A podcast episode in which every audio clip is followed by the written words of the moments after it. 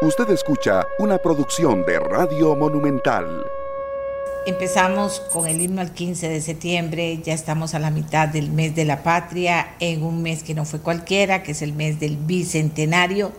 Han pasado cosas en relación al bicentenario, pero debo ser eh, clara con ustedes. He recibido, y voy a leer uno de los mensajes que recibí de gente que estaba bastante preocupada, digámoslo así. ¿Qué tal, doña Amelia? Me parece que es una falta de respeto que la fecha de la independencia de Costa Rica, que es un día muy importante y especial, lo hayan cambiado. Se puede cambiar cualquier feriado, pero no el día de la independencia. El 15 de septiembre es el día de la independencia y es feriado y debe celebrarse ese día y no otro. Deberíamos alzar la voz por ese irrespeto, dice esa persona. En ese sentido recibí recibí muchos comentarios de gente preocupada por el tema. Y lo pongo sobre la mesa porque realmente preocupó. Además, gente que me decía, doña Amelia, desde el viernes en la tarde la gente arrancó para el fin de semana largo, ¿verdad? Desde el viernes en la tarde. En un momento en que nos dijeron a todos el tema del contagio está en un punto altísimo, el más alto la gente arrancó para las vacaciones. el viernes, el sábado, el domingo, el lunes, que fue también el retorno de mucha gente, otra gente se quedó y, quiso unir el martes, porque el miércoles que había celebración en las escuelas, que fue el día de ayer, pues también eh, muchísima gente no trabajó. Y entonces al final, eh, todos son puntos de vista, ¿verdad? Eh, Hubiera sido lindo, creo yo, por eso leí este comentario que recoge la inquietud de las personas. Haber dejado el feriado el 15, haber eh, eh, celebrado todos el 15 y no haber hecho lo que pasó que, que al final eh, causó inclusive mucha incomodidad y mucha preocupación en medio de sectores que no esperaban que esto ocurriera. Por ejemplo, aquí tengo otro, vea, que también recoge otras inquietudes y este me parece importante también compartirlo con ustedes sobre el tema. Dice, espero esté muy bien. Viera el caos vial que hay en el centro de San José. Hoy es un día laboral normal. Se cierra la avenida Segunda para celebrar el 15 de septiembre. Esto no puede ni debe ser. Si la decisión es mover el feriado, todo se debe mover. Si no, es preferible celebrar, en el día respectivo. No sé en qué cabe, en cabeza de quién se autoriza eso. Por eso estamos tan mal en este país. No quiero ni pensar en una emergencia que venga para el San Juan de Dios. ¿Qué haríamos? Bueno, esto es parte de las preocupaciones de los costarricenses. Por otro lado, pasamos el día y lo terminamos con imágenes muy lindas que vamos a estar compartiendo en algún momento del programa con ustedes, que eh, con las que en muchos lugares del mundo nos saludaban poniendo los colores patrios en eh, en lugares especiales para esos países. Después les vamos a hacer un resumen de todos esos para que también podamos disfrutar ese saludo que nos dieron el 15 de septiembre, Día de la Independencia y día en que se celebraba el bicentenario aquí en Costa Rica y que el tema del feriado o no feriado terminó pues empañando un poco y causándole preocupación a muchas personas. ¿De acuerdo? Bueno, ¿qué nos preocupa esta mañana? ¿Qué nos preocupa esta mañana? ¿Qué les voy a decir? Siempre hay cosas que nos preocupan, sin duda alguna, y siempre quisiéramos eh, que las cosas cambiaran, pero, pero bueno, parece que no. Resulta que en el Calderón Guardia hay 3.000 vacunas y mucha gente no va a vacunarse. Y no hay fila, y ahí están, en el Calderón Guardia. Estamos en el mejor, en el peor, perdón, momento de la pandemia en Costa Rica, y eso es así. Además, la Organización Panamericana de la Salud dice, no se puede ignorar el impacto que tiene el COVID en los niños y en los jóvenes. Esto, todo esto son realidades, esto no es que uno lo diga por, por decirlo. Dos diputados de Restauración Nacional están con COVID, por lo menos lo que sabíamos hasta ayer tarde en la noche. O sea que, ¿qué quiero decirles con esto? Que el COVID sigue siendo muy importante, importantísimo. Y, y de la educación que nosotros tengamos para poner en práctica las medidas que nos han enseñado para prevenir, tendremos menos preocupaciones en nuestras familias, en nuestros trabajadores, en la gente, en la gente, en nuestros compañeros de trabajo, eh, en, en lo que la gente sufra contagios. Claro, hay gente que dice, no pasa nada, no pasa nada. Si es la segunda vez, ya. no, hay gente que, estaba vacunada, que está con COVID y no en situación eh, de no pasa nada, sino en situación difícil. No cuesta nada, nada, Costa Rica, ser respetuoso de todas las medidas, de todos los protocolos que nos han enseñado. No cuesta nada contenerse a salir si no tiene que salir. Y si sale, tomar esas medidas todas juntas. Guardar la distancia, lavarse las manos, todo eso cuenta. Cuidar la burbuja, si usted llega y sale, pues tome las medidas para, en caso de que por lo que sea haya sido contagiado sin darse cuenta, usted pueda eh, tomar previsiones y pueda también evitar eh, cualquier contagio en su familia. Todo eso vale, la mascarilla super vale, hoy más que nunca. Y si no queremos hacer caso, pues hablamos muy mal de la educación de este pueblo, que ya a esta altura de haber convivido con este virus deberíamos estar absolutamente claros de cómo prevenir para evitar los contagios. Y los contagios están full. Algo no estamos haciendo bien. Algo no estamos haciendo bien. Así que esa es nuestra preocupación con la que vamos a comenzar el programa.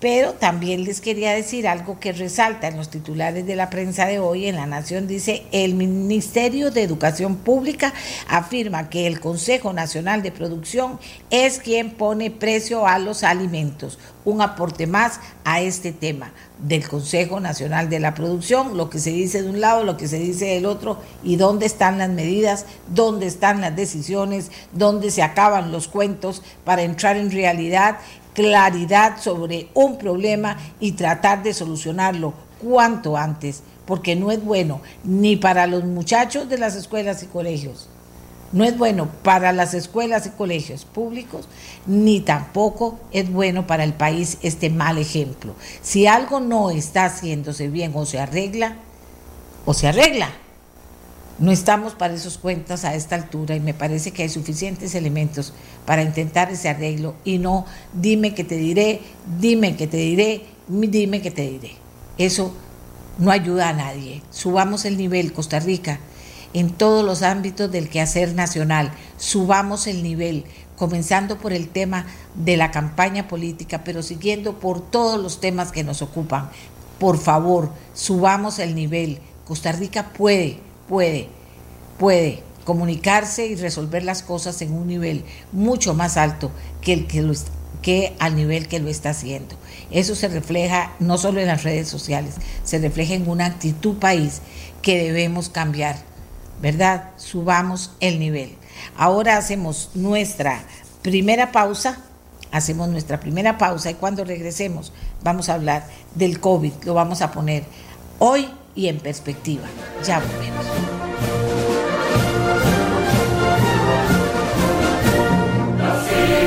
Otra queja que estamos recibiendo, doña Amelia, viendo anoche las actividades bicentenario, muy lindas en el Estadio Nacional, me extrañó que permitieran el juego de pólvora, porque en su programa escuché en varias oportunidades que se habló de que se evitaría esto para no causar molestia a los animalitos que ahora viven ahí y que viven en sus alrededores.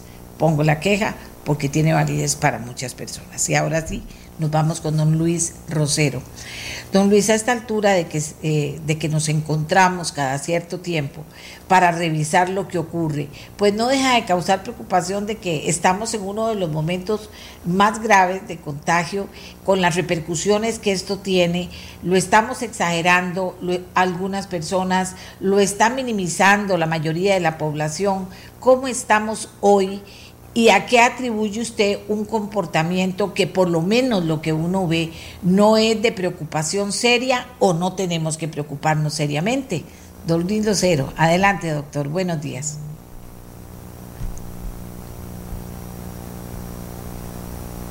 Eh, sí, estamos paradójicamente eh, en el peor momento pero también al inicio de eh, ya eh, una caída muy fuerte que se va a venir en, en esta ola pandémica.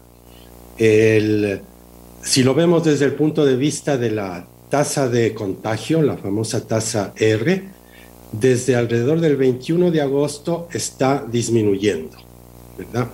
Eso es importante. Eh, el mes previo estuvo a niveles muy altos, los más altos de Iberoamérica los tenía Costa Rica, pero a partir del 21 de agosto está disminuyendo. ¿Por qué no hemos visto eso reflejado en el número de casos y en el número de hospitalizaciones? Porque comenzó a disminuir desde niveles muy altos. Entonces, lo primero que hizo esta disminución es desacelerar el crecimiento que venía eh, exponencial, lo desaceleró y ahora ya estamos en el pico de la curva. En esta semana me parece la tasa R va a sobrepasar o está sobrepasando, mejor dicho, según mis números, ya sobrepasó el, umbral este de 1. Entonces, estamos en una situación en que cada generación de personas infectadas contagian a una generación de tamaño menor, cada vez menor. Y se va a venir una caída, creo yo, muy fuerte, ¿verdad? En, el número de casos, etcétera. Ahora bien, el número de hospitalizaciones, que es posiblemente lo que más preocupa a las autoridades, todavía van a aumentar ligeramente por rezagos que, se dan entre los diferentes efectos, ¿verdad? Eh, pero en materia de una o dos semanas también se va a iniciar un, rápido descenso. Entonces, todo, todo esto son muy buenas noticias, diría yo, pero no significa, eso es importante, no significa que debemos abandonar los protocolos. Esta situación se da por la confluencia de la rápida vacunación que se inició alrededor del 16 de julio y que en las últimas semanas, hay que reconocerlo, ha sido muy exitosa. 300 mil personas vacunadas en cada semana, en las dos últimas semanas. Y también se logra porque eh, la mayoría de la población todavía mantiene los protocolos, ¿verdad? Usa mascarilla, etc. Desde luego hay mal portados que, que no proceden así, pero la mayoría de la población todavía está con los protocolos. Entonces, si seguimos con los protocolos, con esta tasa, de vacunación que llevamos tan acelerada y con eh, la tendencia que muestra la tasa de contagio, creo que estamos en buen camino y en un par de meses ya vamos a ver los hospitales casi vacíos, vamos a estar en alrededor de 200 diagnósticos diarios y posiblemente se empiecen ya a levantar muchas de las, de las restricciones. Así es como lo veo el panorama en este momento. Eso significa, doctor, que, que estamos, eh, mm, ¿qué le voy a decir? Que en estos dos meses los números van a mejorar y no va a haber posibilidad de que haya un aumento o algo grave que nos asuste o que nos ponga en una situación difícil. Eh, bueno, siempre pueden ocurrir situaciones inesperadas como fue la llegada de la famosa variante Delta, ¿verdad? No, no lo esperábamos, pero llegó, llegó en julio, en agosto, y produjo esta explosión de casos. Pero si, si las cosas se comportan eh, normalmente, si no abandonamos los protocolos, eh, eh, los modelos muestran que vamos por, el buen camino, ¿verdad? Que, esto va a empezar a bajar. El, juego se está jugando en la cancha de la vacunación principalmente. Es la vacunación lo que ha empezado a surtir efecto, aunque todavía muchos no lo vean, pero ya está surtiendo efecto y va a surtir mucho más efectos en los días venideros. Y si avanzamos rápido, eh, vamos a salir de esto pronto, ¿verdad? estamos ya con un 74% de la población vacunable, o sea, de los mayores de 12 años, el 74% con una dosis y el 40% con dos dosis. Y este porcentaje con dos dosis está avanzando muy rápido, ¿verdad? Aumenta en 5 puntos porcentuales cada semana. Miguel, yo Entonces, vamos en muy buen... Yo creo que el mensaje más importante en estos momentos es hay que vacunarse. Eh, lo, mejor que pueden hacer las autoridades es hacer expedita la, vacunación, facilitar la vacunación. Por otro lado, hay todavía algunos bolsones eh, geográficos, socioeconómicos, donde la, la, tasa de contagio está todavía alta. Ya la zona norte salió de esa zona de peligro, ¿verdad? En Ciudad Quesada, etcétera, la situación está mejor, pero los lugares turísticos siguen en problemas. Ahora ya no es tanto la región de Malpaís, sino es más bien Tamarindo y esa zona más al norte. Y el epicentro, ahora donde más grave es la situación, es el Pacífico Central, ¿verdad? Punta Arenas, del Punta Arenas, Quepos, Manuel Antonio, eh, toda esa zona, ¿verdad? Y eh, también una, unas comunidades donde se está notando todavía niveles altos de contagio son las comunidades donde viven muchos inmigrantes. No sé si las autoridades han logrado y si el sistema ha logrado ya remover los obstáculos burocráticos que existían para vacunar a los inmigrantes indocumentados, ¿verdad? Los inmigrantes sin papeles. Eso, es, eso debería haberse superado y si no se ha hecho, hay que, hay que hacerlo porque allí hay problemas. Eh, después hemos detectado también en este análisis por distrito, por comunidades, y, esto lo digo con, con, mucho cuidado, ¿verdad? Que eh, una situación problemática se está dando en las comunidades fabricistas, donde eh, el candidato a la presidencia, Fabricio Alvarado, ganó por amplio margen, ¿verdad? Eh, por alguna situación en esas comunidades se está produciendo tasas eh, elevadas de contagio, se están acumulando los casos. No sabemos si ahí hay personas especialmente reacias a la vacunación, que no se están vacunando, o que, no les gusta seguir las directrices del gobierno y no, no usan mascarilla, etcétera, pero son comunidades muy peculiares, ¿verdad?, que están mostrando este comportamiento. E, eso es lo que, lo que le tengo que decir. Ahora, están mostrando ese comportamiento y están eh, eh, también mostrando que ante ese comportamiento se da un mayor contagio.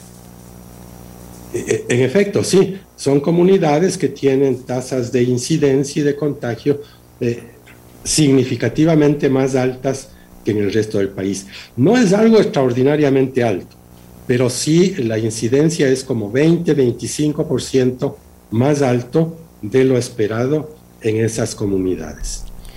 Ahora, ahora, don Luis, eh, resulta que dicen hay miles de vacunas en un solo hospital, debe haber miles o muchas vacunas en otros lugares y la gente no está llegando a vacunarse. Esas vacunas, si no se usan, se echan a perder. O sea, ¿cómo se está manejando ese tema que a veces es incomprensible?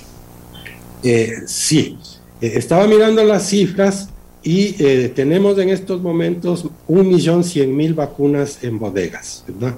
Eso es bastante más de las 300 mil o algo así que deberían tenerse de reserva para una semana de vacunación. En parte es porque se vino uh, una avalancha de, de, llegadas de lotes de vacunas, ¿verdad? Llegó la donación de, de Canadá, llegó la, el, lote de AstraZeneca y el, uh, el sistema tiene un límite, ¿verdad? Creo que en estas dos semanas llegó al límite del que siempre nos hablaron, que era aplicar 300 mil vacunas por semana. Eh, no sé si se puede ampliar ese límite. Yo creo que, que se debería hacer un esfuerzo para, para hacerlo, ¿verdad? Como se ha hecho en otros países. Eh, me gusta poner aquí el ejemplo de Ecuador, ¿verdad? Que en materia de dos meses vacunó a la mitad del país. Y eh, allí, por ejemplo, se, se hicieron alianzas público-privadas muy importantes para sacar adelante la vacunación. Quizás con algo así se podría elevar eh,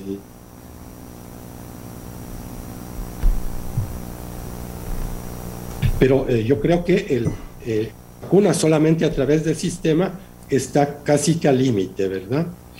Se estuvo vacunando 200 mil personas con segunda dosis y cerca de 100 mil personas con primera dosis. Quizás esto de la primera dosis se debe acelerar más y se debe promover más, porque hay todavía más de un millón de personas que aún no han recibido la primera dosis. Esos son los reacios a vacunarse, porque los que ya recibieron la primera dosis ya mostraron su voluntad y van a acudir a la segunda dosis. Entonces el máximo esfuerzo debe hacerse para motivar a estas personas que son fundamentalmente jóvenes a que vayan a vacunarse, ¿verdad? Entonces se debe mejorar el esfuerzo. Otra área en que a mi modo de ver deberían redoblarse esfuerzo es en vacunar en las zonas turísticas a la población y a los trabajadores que, que prestan servicios allí. Aparte de lo que ya mencioné en, en las áreas donde hay bastantes inmigrantes. Eh, ¿qué, ¿qué, otra cosa sabe de experiencias en otros países? Ayer me comentaban desde Chile que ahí ha sido una experiencia pues eh, de cobertura muy importante y también me decían, me hablaban un poco de que las personas que están recibiendo o que eh, algunas de las personas que han recibido la tercera dosis han tenido reacciones muy fuertes. ¿Sabe algo de eso? Eh, bueno, de, de exactamente lo que usted menciona, no creo que un, una situación muy interesante es la de Israel, ¿verdad? En estos momentos. A ver. En estos momentos Israel eh, tiene una cantidad de diagnósticos que es como si eh, Costa Rica en estos momentos estuviera con 5.000 o 6.000 casos por día. ¿Se imagina? Y eso con coberturas de vacunación de 80%, ¿verdad? De, okay. de vacunación completa. Entonces la, la, situación en Israel es muy problemática. ¿Qué nos dice eso? Nos dice que al parecer, luego de cierto tiempo, empieza a evaporarse, a disiparse claro. eh, la inmunización que produjo la vacuna. Claro. Y que entonces debemos estar preparados para el próximo año porque probablemente nos va a tocar también a nosotros esa situación, que los que nos vacunamos en marzo, abril de este año, eh, pronto, en algún momento, va a empezar a, disiparse la, la, inmunidad y va a empezar a aumentar la cantidad de casos. Entonces, esta es un, una situación muy interesante. Ahora, eh, me gustaría referirme a una situación de Costa Rica. Un problema que tenemos en estos momentos para analizar los datos y diagnosticar la situación es la ausencia de información de cruce entre vacunación e incidencia, hospitalización, etcétera, ¿verdad? Es incomprensible que no se estén dando estadísticas, ¿eh? que todos sean conjeturas, que no se estén dando estadísticas duras, sólidas, de cuántas de las personas hospitalizadas eh, este, ese, tuvieron dos dosis de vacunas, cuántas estaban vacunadas con una dosis y cuántas eran no vacunadas. La conjetura es que la gran mayoría de los hospitalizados son no vacunados, ¿verdad? Que todo es culpa de, la no vacunación. Probablemente esa es la, verdad, pero podría ser que se esté dando un importante aumento de eh, hospitalizaciones, Dios guarde, fallecimientos entre personas vacunadas y eso llevaría a, a, a repensar las cosas, ¿verdad? Entonces, este es un cruce importantísimo que las autoridades no están haciendo y no, no nos están dando. Yo creo que es un problema de, de feudos y de territorios, ¿verdad? de la vacunación de, eh, de, de, diagnósticos, etcétera, los reportes epidemiológicos están en el Ministerio de Salud y quizás no, no han hallado la forma de interactuar las dos bases de datos.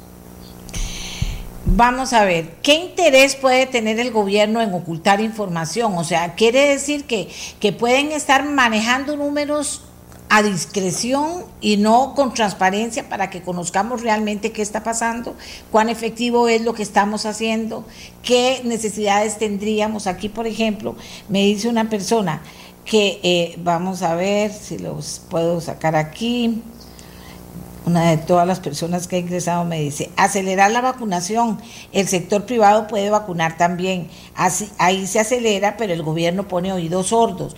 Será un poquito manipular números a favor de fortalecer lo que están haciendo y no más bien ponernos a todos frente a la realidad que vivimos y a las medidas que habría que hacer y las que no habría que hacer, que no serían necesarias. ¿Cómo, cómo ver ese tema? Es grave, no es cualquier tema, doctor Eh, bueno, varias cosas.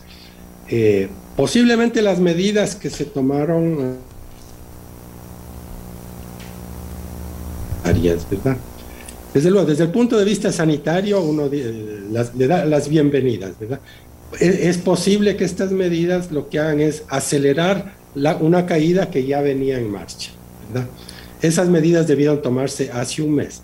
Ahora vienen cuando ya, ya la tasa de contagio está en franca caída. Entonces posiblemente no eran necesarias. Eh, eh, como le decía, el partido se está jugando en la cancha de la vacunación y ahí hay que poner todo el esfuerzo, ¿verdad?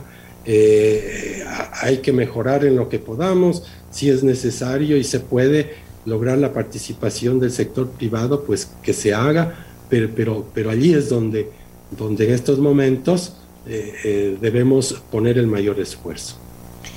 Bueno, pero entonces vuelvo al tema de, manejar los números. O sea, ¿cuál es el interés en que no se dé esa información, doctor? Para que también el análisis de usted y de su gente y de la gente que trabaja en esto pueda ser más real y que también se pueda decir con más fortaleza, por favor, que entre la empresa privada a apoyar esta vacunación porque no se, no se puede hacer al nivel que se debería estar haciendo de acuerdo al comportamiento que estamos teniendo para salir cuanto antes de esta situación.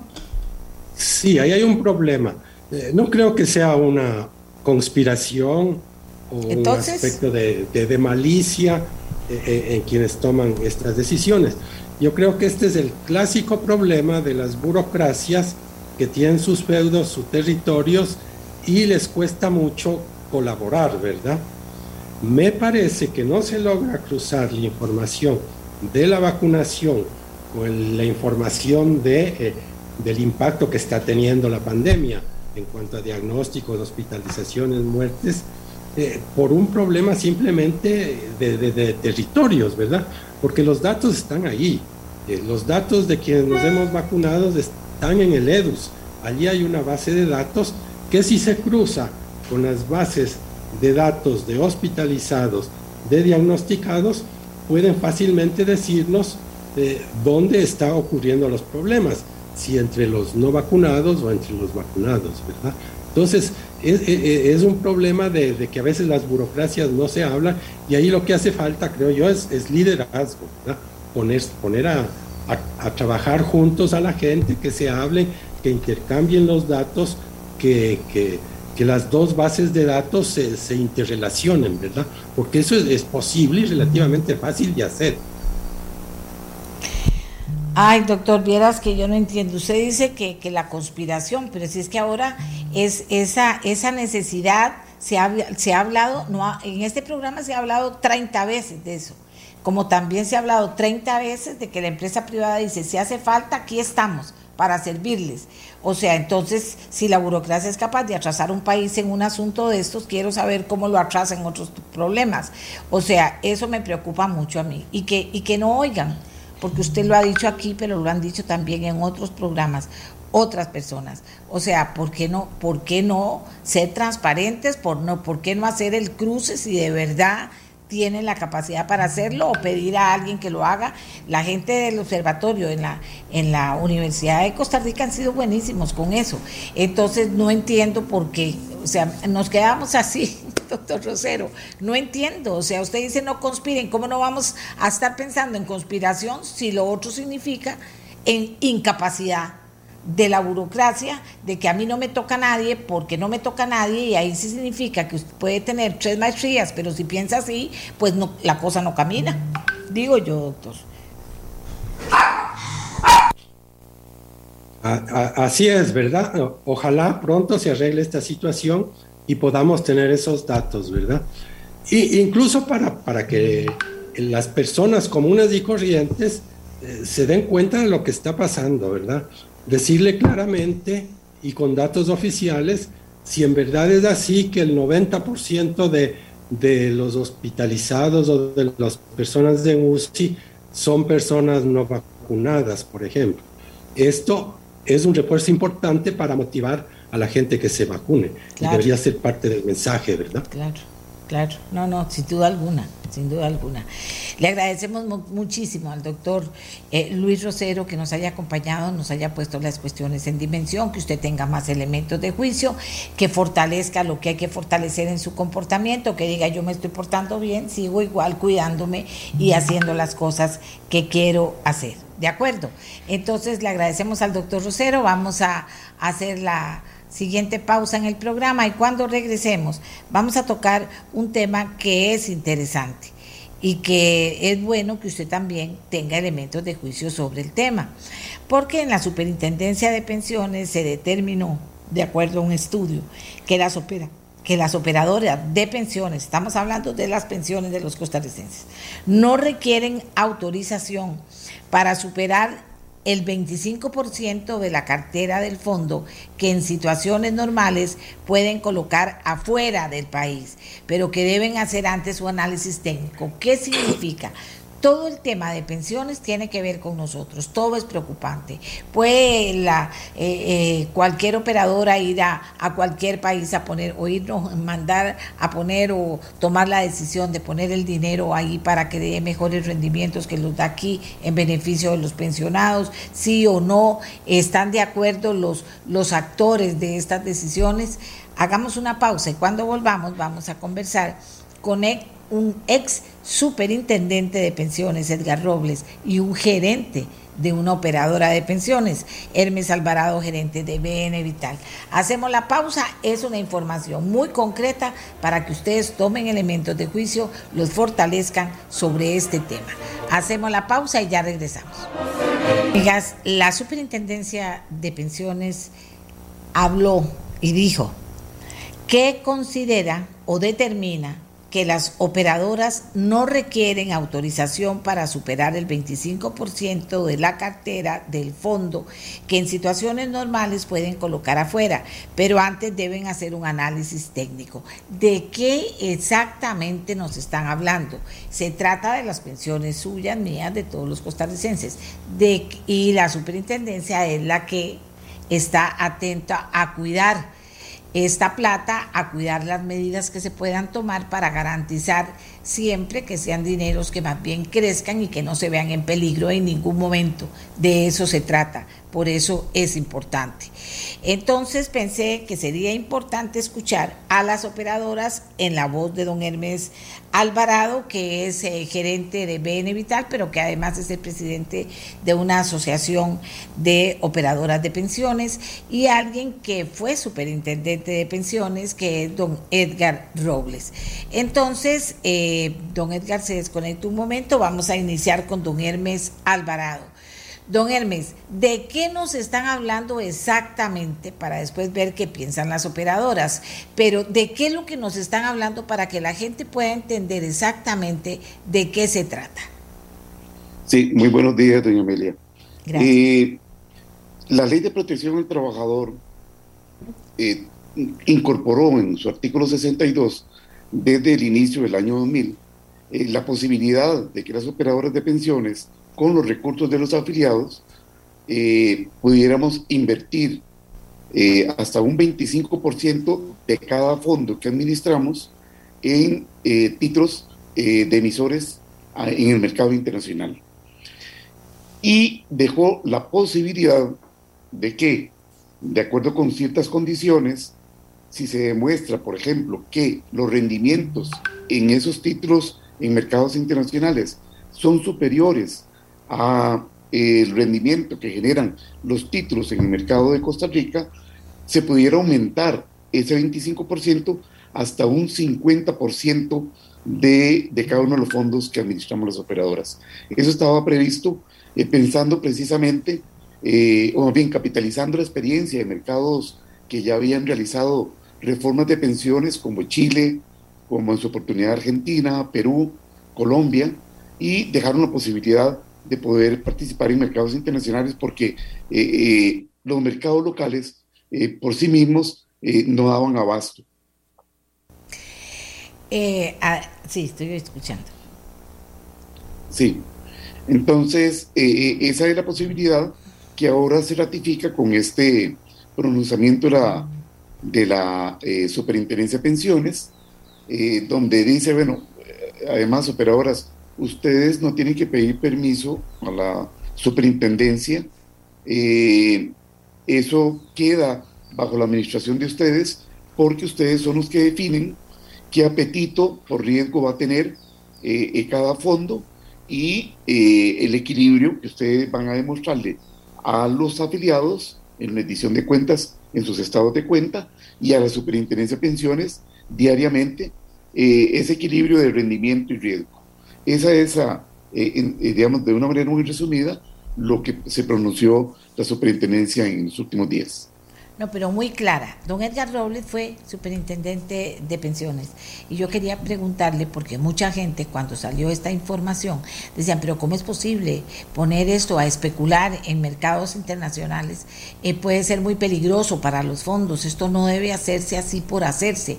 Pero, ya nos explicó don Edgar, esto viene, perdón, don Hermes, esto viene en la ley eh, ¿Cómo lo ve usted? ¿Es peligroso? ¿No es peligroso? Eventualmente en una crisis podrían verse afectados los fondos de cualquier operadora que los haya puesto en otra, en una bolsa extranjera, por ejemplo.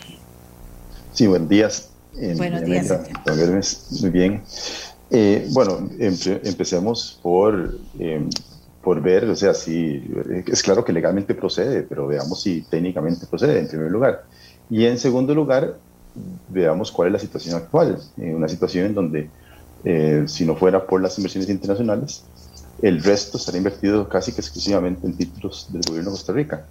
Eso sí es riesgoso, eso sí es eh, especulativo, porque de Costa Rica está pasando en estos momentos por una crisis de finanzas públicas en donde si las cosas no salen bien y existe cierta probabilidad de que no salgan bien, ahí sí van a sufrir los rendimientos de las operadoras de pensiones porque están muy concentradas en títulos de sector público y exactamente lo mismo que alguien puede decir en relación con, los, con, los, eh, con las inversiones internacionales, eso pasa y al triple con eh, las inversiones locales.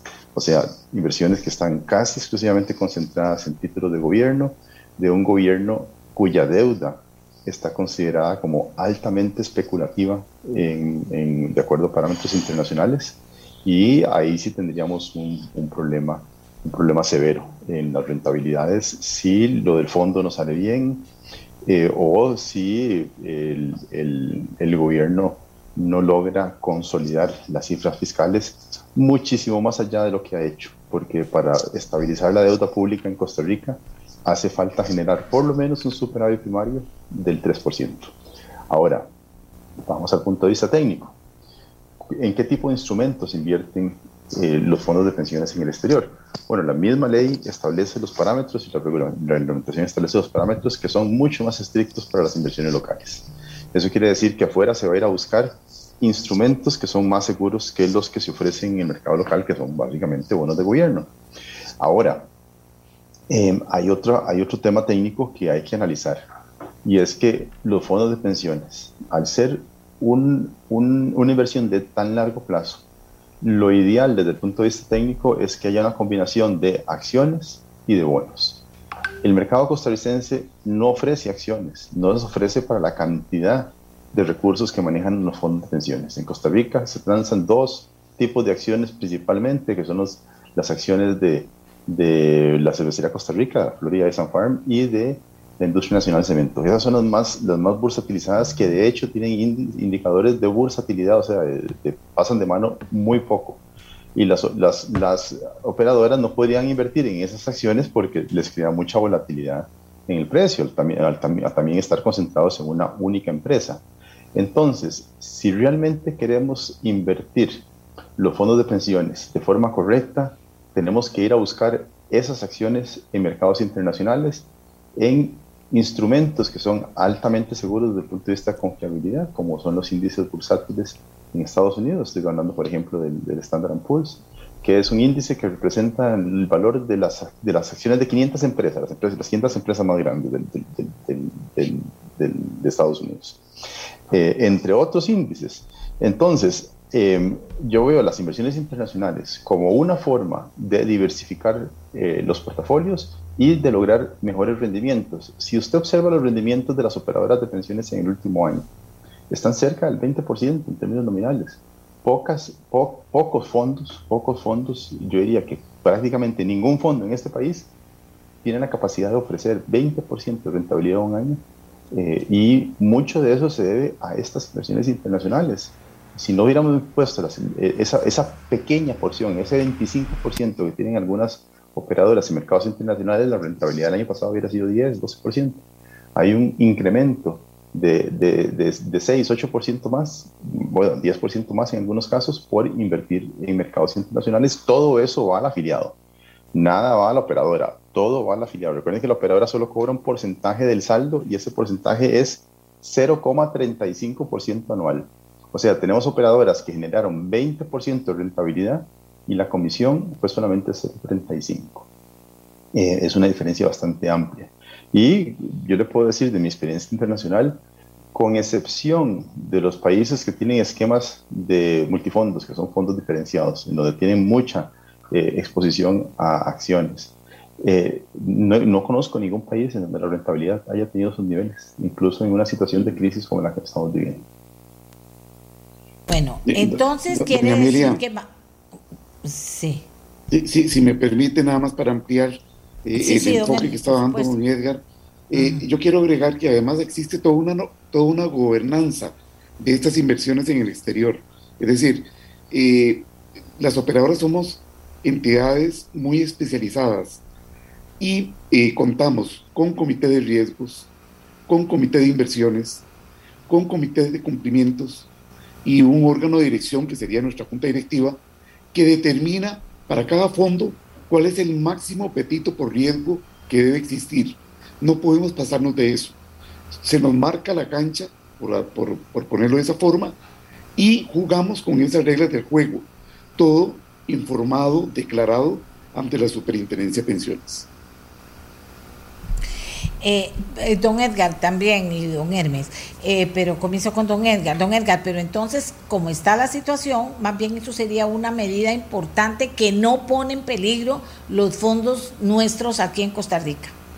No, bueno, todas las inversiones siempre son riesgosas, pero es la forma más segura de invertir los recursos, la diversificación de los portafolios. O sea, toda inversión conlleva un riesgo el principal riesgo que llevan las inversiones en, en, cualquier instrumento cuando no hay lo que se llama riesgo emisor, o sea, cuando no existe el riesgo de que el emisor del instrumento quiebre, es la volatilidad del mercado. Las acciones está empíricamente demostrado de que son más volátiles pero a largo plazo rinden más. Eso es lo que queremos aprovechar, el mayor rendimiento, aunque en el plazo inmediato puede tener alzas y bajas. O sea, esto siempre, los, fondos de pensiones siempre van a tener plusvalías, minusvalías. Estamos en una época de altas plusvalías y hay que aprovechar esa época. Eh, lo que nos importa es la rentabilidad de muy largo plazo para fondos de pensiones. Por eso es que debemos estructurar el portafolio incluyendo acciones. Yo he visto comentarios de gente que dice, bueno, es que va a pasar lo mismo que pasó con el Banco Anglo que compró bonos de Venezuela. Discúlpeme, no se puede invertir en países que tienen la calificación ni siquiera cercana a la de Venezuela. De hecho, Costa Rica está, por decir algo, más cerca de Venezuela que de Chile en materia de, no, no distancia, sino en materia de riesgo de inversión. Las operadoras de pensiones ni por cerca podrían invertir en países que tienen la calificación que tiene el gobierno de Costa Rica. Si hace una excepción por ser eh, empresas, digamos, o fondos de carácter local. Eh, pero es mucho más seguro buscar la diversificación en instrumentos que tienen menor riesgo de crédito, o sea, menor riesgo de impago, eh, a pesar de que asumimos un mayor riesgo de, volatilidad. Ahora, eso es lo que dice la técnica, la forma en la cual se deben invertir los fondos de pensiones. En la práctica tenemos un problema y es que a pesar de que la superintendencia de pensiones ha, eh, digamos, favorecido el incremento del porcentaje en, instrumentos internacionales. O sea, la ley lo permite, pero ahora la, la, normativa pues, lo, lo, facilita en cierta manera. Eh, en la práctica, el Banco Central no está tan convencido de que esto tiene que ser así, pero no está convencido por las buenas razones. Eh, perdón, no por las buenas razones en, el sentido de que el Banco Central está tratando de poner limitaciones a la compra de dólares por parte de las operadoras de pensiones para invertir en el exterior. Y esto se debe eh, a que el Banco Central le preocupa de que eh, esto le puede causar algún tipo de presión sobre el tipo de cambio. A mí me parece que es, válida la preocupación del Banco Central, pero lo que debe hacer es ordenar digamos, esa, esa salida de recursos del país, no tratar de impedirla mediante diferentes mecanismos. Don Hermes. Sí, eh, nosotros las operadoras hemos sido muy, muy prudentes a la hora de invertir en el exterior. Hemos, eh, eh, iniciamos hace algunos años un proceso de inversión de, de a poco para conocer la mecánica y al final, si se revisan los portafolios, estamos invirtiendo en dos tipos de instrumentos, lo, en fondos mutuos y en fondos de inversión cotizados. esto lo que hace es diluir el riesgo ¿verdad? Junto con otros inversionistas y no estamos invirtiendo directamente en acciones, precisamente para eh, eh, minimizar el riesgo eh, de parte de los afiliados. Yo aquí también quiero agregar e insistir que cada operadora, dependiendo de la definición de cuál es su apetito por riesgo, determina cuán, qué porcentaje de su cartera va a invertir en el exterior. Eh, por ejemplo, eh, hoy por hoy eh, las, hay operadoras que tienen al 31 de agosto un 11% invertido en el exterior, hay otra operadora que tiene un 40%, BN Vital tiene un 23% invertido en el exterior, lo que significa es que cada quien va evolucionando, ¿verdad? De acuerdo a su propia, a su propio criterio, de acuerdo a sus propios parámetros y todo lo cual, repito, ha sido declarado y supervisado por la Superintendencia de Pensiones. Bien, eh, don Edgar, ¿cómo entender la diferencia entre riesgo y volatilidad? Sí, bueno, vamos a ver, los, los, riesgos en, en, materia de inversión son diversos, o sea, no solamente cuando hablamos de riesgo estamos hablando de que a quien le prestamos el dinero no nos va a pagar de vuelta, ese es lo que llamamos riesgo de, de crédito o riesgo emisor, sino que hay otros tipos de riesgos y el más, el más, digamos, relevante para el caso de las operadoras de pensiones, como tienen eh, tanta regulación, es el riesgo ese de volatilidad que se llama el riesgo de mercado. El riesgo de mercado es el riesgo asociado con la variación en el precio. Ahora, esa variación puede ser por elementos internos, digamos, a, la empresa, en este caso el país, que sería Costa Rica, o puede ser asociado simplemente a cambios en el mercado como una caída en la bolsa provocada por el coronavirus, por eh, la crisis del 2008 o por mil cosas más. Eh, ese, es el riesgo que se asume cuando se están invirtiendo eh, los instrumentos en cualquier, de cualquier fondo. Ahora, la misma operadora tiene que hacer una gestión para manejar esos riesgos. Y manejar esos riesgos quiere decir que tienen que establecerse políticas dentro de lo que se llama el gobierno de las inversiones, para, que, eh, para tener parámetros para salirse cuando se, cuando se sobrepasan ciertos umbrales que se consideran adecuados desde el punto de vista de la administración de riesgos. ¿Qué quiero decir con esto? Cuando uno invierte una posición en, el, en, cualquier instrumento, digamos en el exterior, tiene que tener un precio de entrada y un precio de salida.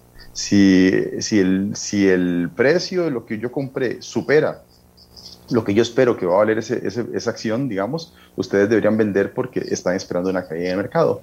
Y si baja después de cierto nivel, también deberían, deberían vender para evitar que siga cayendo. Digamos que ese es, ese es el presupuesto de riesgo que se maneja dentro de la gobernanza de los fondos de pensiones. Ahora, ese riesgo de volatilidad, como le digo, es uno de los riesgos que hay que gestionar. Esto lo que quiere decir es que yo no compro siempre para dejarme todo hasta vencimiento sino que tengo que tener una administración activa para estar atento sobre qué puede pasar en los mercados que puede afectar el precio de las acciones. Le doy un ejemplo, o sea, en estos momentos los Estados Unidos tiene una política monetaria que trata de mantener las tasas más bajas posibles, prácticamente en cero. Eso no va, no va a continuar a futuro, no sabemos cuándo, pero hay guías que la Reserva Federal va dando en el tiempo para saber cuándo esperar ese cambio en tasa de interés. Eh, la administración del riesgo implica que debe uno adelantarse a ese anuncio para evitar eh, justamente tener pérdidas en, el portafolio. Eh, don Edgar, aquí me, me dice una persona que por favor le pregunte lo siguiente. Dice, es peligroso y las operadoras simplemente nos dirían que los rendimientos fueron negativos y esto es una injusticia. Hoy por hoy yo no tengo trabajo, debo a la municipalidad y hacienda y el dinero del ROP que es mío por derecho y en mi caso no puedo hacer uso en tal urgencia. Cuando me lo den y a pesetas, dice, ni para el alquiler me va a alcanzar, pues ya a estas fechas seguramente habré perdido mi casa por no poder pagar los impuestos y sus multas. Don Edgar. Bueno, eh, hay que entender que, claro, el dinero es de él, pero tiene un fin específico. El fin es pagar una pensión. Y lo que él menciona más bien refuerza el argumento de que se debe tener un fondo para pagar pensiones, porque si no, la gran mayoría de personas van a llegar a los 65 años sin haber ahorrado nada para una pensión y, van a tener que confiar eh, el financiamiento de sus gastos en vejez y posiblemente en, la familia de esas personas. Entonces, eh, es muy importante eh, tener en cuenta que el dinero del ROP no está hecho para llevarse en un solo tracto. La ley nunca lo estableció así, salvo en, los primeros 10 años cuando los saldos eran pequeñísimos. Eso fue un transitorio a la ley. Actualmente, y tal como fue pensada esta ley, y tal como existe con todas las leyes de pensiones en el mundo, el objetivo de, una, de un fondo de pensiones es pagar pensión, no darle un bono a la persona cuando se retire. Si la persona adquiere un préstamo, en estos momentos está desempleada y tiene problemas para pagar ese préstamo, no es en el fondo de pensiones donde va a encontrar la solución. Esos son, esos son, con todo el respeto que me merecen las personas eh, que están en esa situación, esos son situaciones que se debieron prever antes de adquirir una deuda, porque es uno de los riesgos justamente de tomar cualquier deuda, ya sea para vivienda, carro, lo que sea. Eh, el tema es que si nosotros permitimos el retiro de los fondos de pensiones, vamos a terminar con las cifras que tenemos de, ahorro voluntario. En Costa Rica solamente el 2% de la gente tiene una cuenta de ahorro voluntario, o sea, de, pensión voluntaria. Eh, y entonces, ¿qué vamos a hacer con nuestro 98% de las personas que llegarían sin ahorro al momento de la pensión, sabiendo la situación en la que se encuentra la caja del Seguro Social, en donde yo les puedo asegurar que la caja no soporta esta década, aún con las reformas que se plantearon. La, la reserva se va a agotar en la presente década. Y ahí sí vamos a estar en un problema entonces de, de, de, qué sucedería si ya no vamos a tener toda la presión de la caja porque va a seguir bajando en el tiempo como lo viene haciendo y tampoco tendríamos la plata del ROP. Eh, yo, yo, entiendo la situación personal de la, de la, gente que puede sentir angustias en este momento, pero el dinero del ROP está para la pensión. Y mientras tanto, existe un cuerpo normativo muy, muy estricto que, eh, que, que, que, hace que estos fondos crezcan eh, y, de, manera importante. O sea, la capitalización en Costa Rica ha sido tan fuerte que hoy por hoy, de lo que está acumulado en las cuentas individuales, más o menos el 50% al día de hoy es rentabilidad y el otro 50% son aportes. O sea, la rentabilidad sí ha sido muy importante para los, para, para los saldos que tienen las personas en su cuenta. Yo les agradezco mucho, la gente ha estado preocupada, creo que han ido contestando todas las inquietudes, eh, don Edgar, y, a veces es bueno volver a ir usted que ha estado en todo este proceso y también de, de cómo son las cosas en la realidad. La gente se preocupa demasiado también y dicen otra cosa, y ya esto es para terminar, don Edgar tiene que dar clases ya prácticamente. Eh, eh, don Edgar dice, ¿y quién cuida? que las, los riesgos que asume una operadora puedan terminar luego eh, dañando las pensiones? Bueno, para eso está la Superintendencia de Pensiones. Para eso hay una ley de protección al trabajador que establece un marco normativo eh, bajo el cual se deben gestionar las inversiones. Esto no solamente se trata de que, la, de que una operadora de pensiones va a salir locamente a invertir los recursos, también está la solvencia las mismas operadoras de pensiones y quién los respalda. Eh, generalmente son, son los bancos más importantes de este país o instituciones del sector educativo eh, o la misma caja del Seguro Social. O sea, hay, hay un grupo de inversionistas que son los más sofisticados del país detrás de las inversiones de esos instrumentos. Porque para darle un ejemplo, hoy por hoy, por decir algo, la operadora más grande, que, eh, que es la, la operadora del Banco Popular, administra más recursos que la caja del Seguro Social en materia de, fondos de pensiones. Entonces ahí tenemos gente altamente técnica y con grandes calificaciones y, en el resto de las operadoras también invirtiendo los dineros de la mejor forma posible y gestionando los riesgos. O sea, la superintendencia de pensiones está encima de las operadoras para ver que el gobierno de las inversiones esté bien estructurado y que se estén siguiendo los parámetros eh, establecidos en la normativa que corresponden a, los mejores principios internacionales para evitar que ocurran situaciones que se pueden esperar. Cuando digo que se pueden esperar es que siempre pueden ocurrir situaciones inesperadas. O sea, hace año y medio no nos imaginábamos que el coronavirus podía existir. Bueno, es una realidad. Eh, los, los, mercados cayeron fuertemente en, en, en, el segundo trimestre del año pasado y la recuperación después del segundo trimestre ha sido sin precedentes, o sea, y es por eso que las, que las operadoras han logrado tener rendimientos extraordinarios. Sabieron, eh, las, las operadoras supieron cómo invertir los recursos en esta crisis, que como le digo, no tiene precedentes y aún así lograron obtener una rentabilidad del 20%. Entonces, eh, hay que estar, por supuesto hay que estar preocupados, hay que estar atentos, pero tenemos, tenemos que saber que las operadoras de pensiones están haciendo un trabajo para el cual se les está pagando y ese trabajo consiste en lograr que las cuentas tengan una rentabilidad adecuada eh, de acuerdo al riesgo que se están exponiendo. Mientras tanto, yo estaría más preocupado de que, se, de que sigan existiendo presiones dentro de Costa Rica para que las operadoras metan más y más dinero a bonos de gobierno, que eso es lo que ha venido sucediendo. O sea, no hace mucho, la Superintendencia de Pensiones, hace un par de años, más bien varió la, la, la regulación para que invirtieran las operadoras más dinero en bonos de Costa Rica. Eso sí es preocupante. Y ahí levantamos las alertas de los que estamos externos a digamos, a, la industria o, a los intereses que uno puede ver eh, de diferentes partes, pero ahí sí levantamos la alerta de que eso era una situación peligrosa porque se estaban concentrando muchos los recursos en un emisor que era muy riesgoso y en esa época Costa Rica aún no había sido degradado como ha sido, eh, como, como ha sucedido en, en, este momento en donde nuevamente nosotros estamos a pasos, a pasos de perder la calificación eh, que tenemos actualmente y, ubicarnos entre los peores países en materia de riesgos de inversiones en, en, América Latina. O sea, muy cerquita de, Venezuela, estamos casi al mismo nivel de Nicaragua, o sea, realmente no está muy diferente Nicaragua, pero, pero pues, pues, posiblemente podemos caer más si, si, la situación fiscal se sigue complicando. Y ya las, ya las cartas están, están tiradas, como dicen. O sea, la deuda costarricense, la deuda pública costarricense es insostenible. Eh, en este momento se está tratando de hacer una consolidación fiscal, pero no lo hemos logrado. O sea, estamos ni siquiera iniciando el camino, estamos tomando las primeras, los primeros pasos para salir del problema. Hace falta ajustes muchísimo más fuertes. Y mientras tanto tenemos, digámoslo así, la posibilidad de disminuir los riesgos asumidos localmente buscando inversiones en el exterior. Ese es el objetivo de, de todo este esfuerzo. Nada más para concluir. Hay gente que puede decir, pero ¿por qué no toman los fondos de pensiones invierten en infraestructura local, en carreteras, este, etcétera, etcétera? Eh, bueno, eso ya se permite. La pregunta es, ¿dónde están las titularizaciones de esas obras públicas para que las operadoras puedan, puedan comprar participaciones?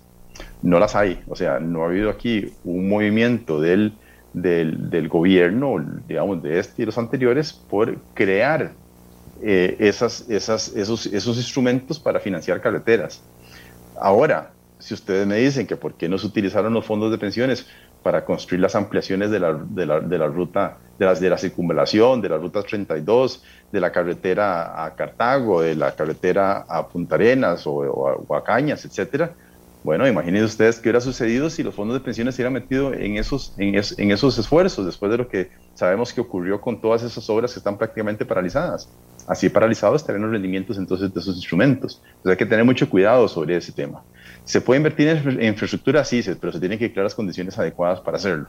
Tienen que haber protecciones para los inversionistas, en este caso los fondos de pensiones. Y hay que tener también mucho cuidado porque no es la panacea de todo eh, no hay que cambiar nada desde el punto de vista legal. Las operadoras ya pueden hacerlo. Digamos que por suerte no se dieron esas emisiones porque ahorita estaríamos metidos en un problema.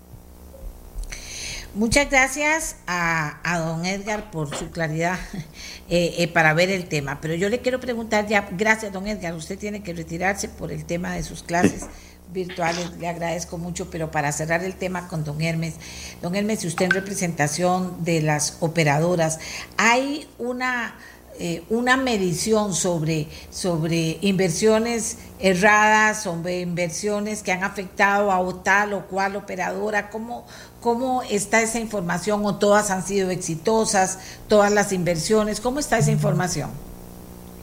Eh, bueno, afortunadamente eh, la, gestión que hemos realizado las operadoras en conjunto, eh, tanto a nivel local como a nivel internacional, pues han generado rentabilidades dentro de los parámetros de riesgo que se han establecido.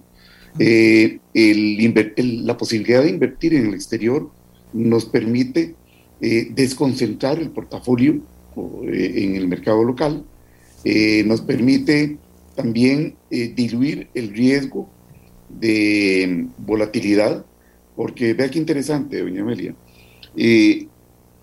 un instrumento del mercado internacional tiene más liquidez. Si yo necesito liquidez para alguna obligación, eh, es más fácil hacer en, efectivo una inversión en el exterior que hacerlo localmente. Entonces, nos permite a las operadoras tener una mejor gestión sobre los recursos de los afiliados.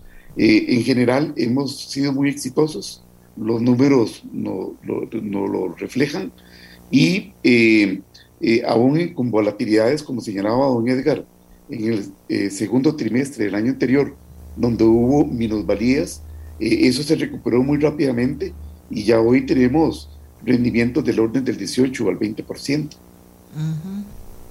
Le agradezco mucho también a, a don Hermes, él es el gerente de BN Vital, pero además representa a la Asociación de Operadoras de Pensiones. A los dos muchas gracias por la claridad. Yo espero que usted y yo tengamos más elementos de juicio a la hora de entender, porque hay que saber qué está pasando con las platas de las pensiones, cómo me voy a pensionar, qué ocurre, qué medidas se toman, cuánta transparencia hay en eso para tranquilidad de todas las personas pensionadas. Y eso forma parte, eh, de eso forma parte este programa, para que usted y yo aprendamos, sepamos qué está pasando. Si tenemos dudas, también las preguntemos, porque las operadoras de pensiones tienen la obligación de responder las dudas de las personas que tienen sus fondos administrados por ellas. ¿De acuerdo? Hacemos la pausa. Y usted se dio cuenta cómo nos saludaron en muchas partes del mundo ayer cómo nos saludaron. Hay gente que dice, doña Amelia, ¿cuánto pagamos para eso? Doña Amelia, bueno, esa es una costumbre que se ha ido haciendo, eh, que es interesante. Para unos fue muy emotivo, para otros fue motivo de crítica, pero cuando volvamos vamos a revisar y ver algunas de esas fotografías de los lugares en que desde sitios importantes en esos países nos saludaron a los costarricenses con motivo del bicentenario de nuestra independencia. Ya volvemos. Amigas y amigos, eh, usted es de los que se emocionó cuando vio los saludos que nos estaban dando en el mundo a los costarricenses ayer. Mucha gente lo hizo, otra gente criticó, otra gente dice no lo dan porque pagamos para que nos lo dieran, no lo dieron por iniciativa de los países. Bueno, pero lo cierto es que se vio bellísimo la bandera de Costa Rica en esos, en esos lugares, ¿verdad? ¿Sí o no? Y entonces por eso es que nosotros vamos ahora a presentarles, que me parece a mí importante, a presentarles, y como no tengo retorno no estoy muy segura, pero vamos a presentarles las fotografías de casi todos los lugares que nos saludaron con las luces, encendiendo los colores de Costa Rica con sus luces. Así que lo vamos a poner de una vez para que usted lo pueda ir viendo. cultivaste por siempre mejor. Está en internet puede verlo, si está en la televisión, en la radio más difícil, pero por lo menos puedo ir mencionando los lugares. La grandeza que en ella se encierra.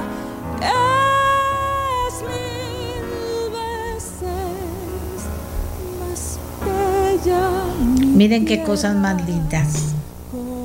Emiratos Árabes, Madrid,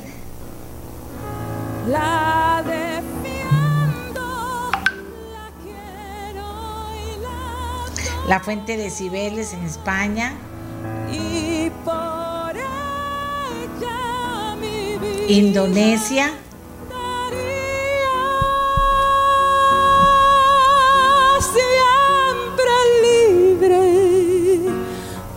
Kenia.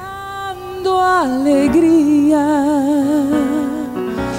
de sus hijos será la ilusión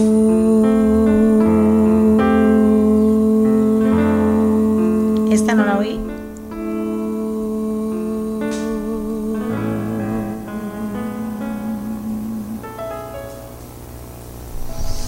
¿Vieron qué cosa más? Si costó plata, sería bueno averiguarlo. Si no costó nada y es recíproco, desea que cuando otro país tiene una celebración tan importante, nosotros también encendemos las luces para eh, agradecer el saludo que nos dieron, lo saludamos de igual manera, eso lo iremos viendo. Pero lo cierto es que ayer saludaron a Costa Rica de esa manera. En ameliarueda.com siempre hacen cosas muy lindas diferentes, tratan de comunicar eh, de la forma moderna, con música, con imágenes, tratando de que usted viva una experiencia con cada una de las comunicaciones que quieren hacer. El bicentenario no fue la excepción y por eso vamos a escuchar la música para estimularlos a ustedes, los que están en la radio, a que pongan a mediarueda.com y vean este, este mm, pequeño, enorme, pequeño, enorme eh, trabajo que hacen para recordar el bicentenario y para plasmarlo en algo muy pequeñito, eh, con un video muy pequeñito, pero que tiene mucho significado y además eh, una forma muy agradable de, referirse a, nuestra historia independiente. Veamos.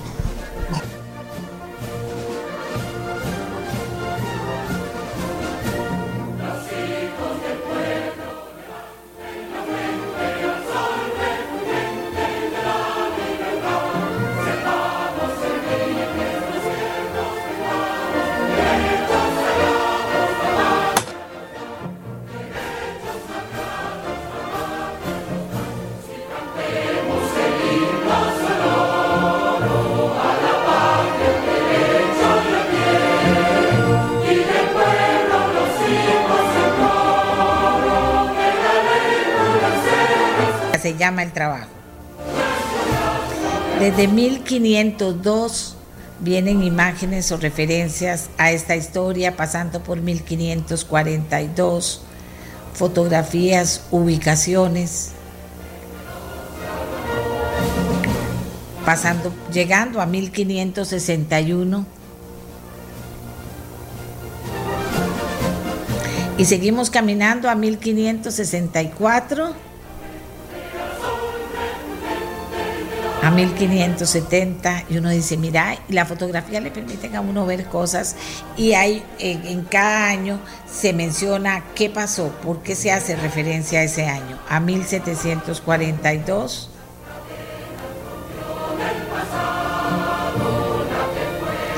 ¿1811? ¿1814?